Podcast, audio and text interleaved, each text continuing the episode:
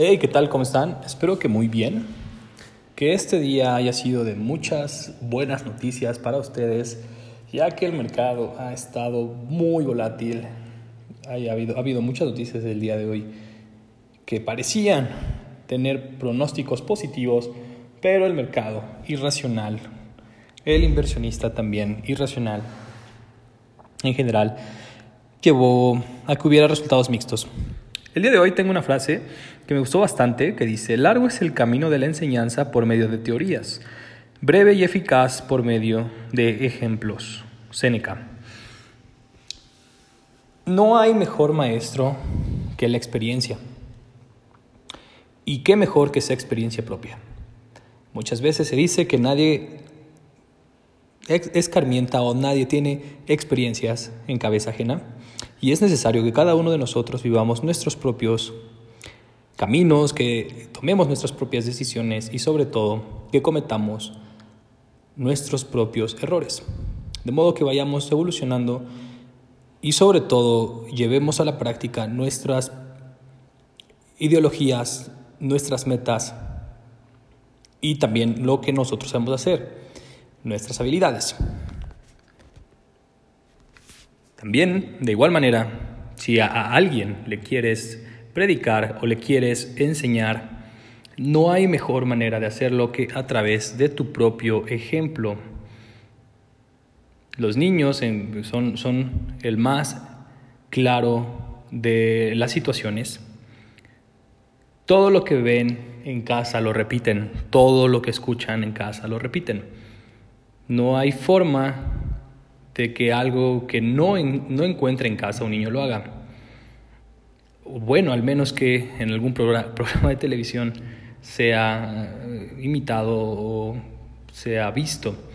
Pero por lo general, todos los hábitos positivos o negativos de un niño, de un adulto, de un adolescente son consecuencia del ejemplo que recibió por parte de los adultos con los que convivía.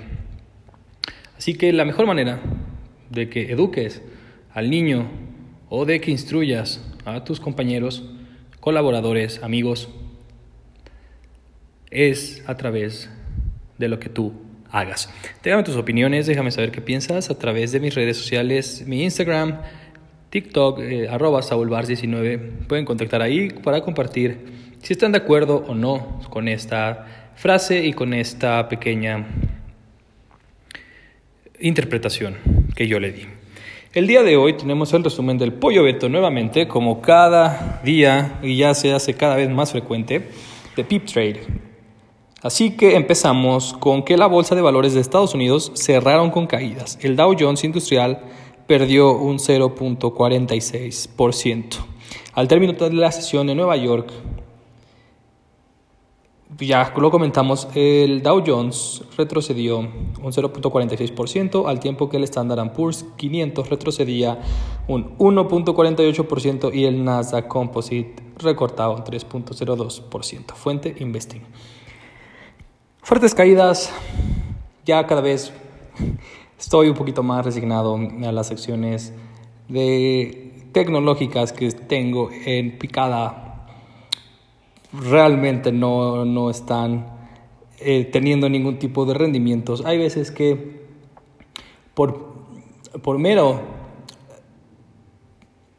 raciocinio y, y por mera congruencia, a veces es mejor cerrar posiciones negativas para evitar más pérdidas en cuanto los mercados estén a la baja.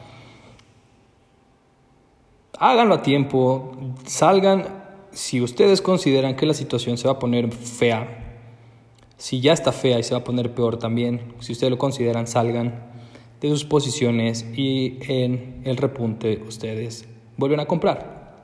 De este modo, evitarán tener posiciones a largo plazo negativas o repuntes más prolongados si es que mantienen y siguen cayendo las acciones.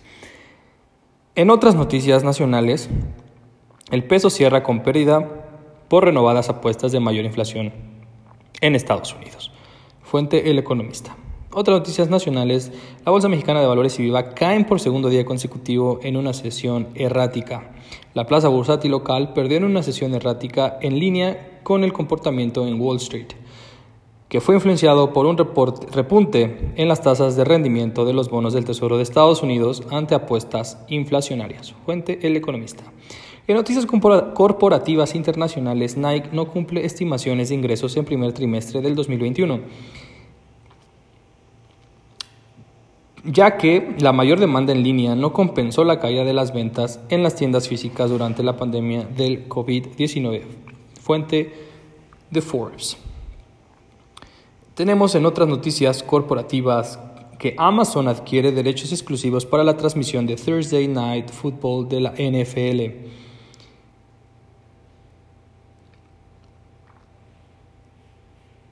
Esto tras las negociaciones de la liga con sus socios existentes. Los nuevos acuerdos comenzarán en la temporada 2023 y se extenderán hasta la temporada 2033, dijo la NFL en un comunicado.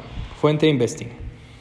Ganancias, en siguientes noticias internacionales, ganancias de FedEx se disparan gracias a la alta demanda de entregas debido a la pandemia.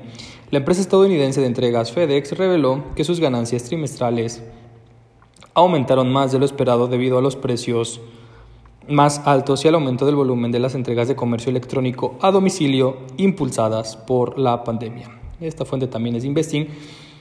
El Bitcoin, el Bitcoin sube 9% gracias a un impulso de Morgan Stanley. Las criptomonedas toman fuerza nuevamente en la sesión de este jueves, puesto eh, se acercó de nuevo al nivel de los 60 mil dólares, una barrera que rompió el pasado sábado 13 de marzo al llegar a 61.795.8 dólares por criptomoneda por primera vez en la historia. Fuente Forbes. En otras noticias internacionales, Ingenius, el ETF de los millennials. Este jueves se lanza un nuevo ETF que se llama Ingenius, indexado a acciones como Facebook, Apple, Amazon, Intercam, Grupo Financiero Presenta en la Bolsa Mexicana de Valores el ETF que permite comprarlo desde cualquier intermediario bursátil. Fuente Investing. Este, vaya, pretende competir con el FAC y con otros ETFs que también tienen tecnológicas en sus haberes. Ténganlo muy en cuenta pues en el mercado bursátil mexicano en los próximos días que se va a lanzar. Y bueno, el IPC eh, terminó con una caída del 0.22%, el Colcap con una caída del 1.34%. los tickets de las acciones que se mencionaron fue el FDX para FedEx y AMZN para Amazon. Que tengan un excelente jueves. Espero que se la pasen muy bien, que estén teniendo una verdadera buena ronda con estas caídas, que aprovechen para tomar ganancias y esperar a los repuntes para observar también buenos aumentos en los portafolios. Espero que tengan un excelente día. Nos escuchamos mañana.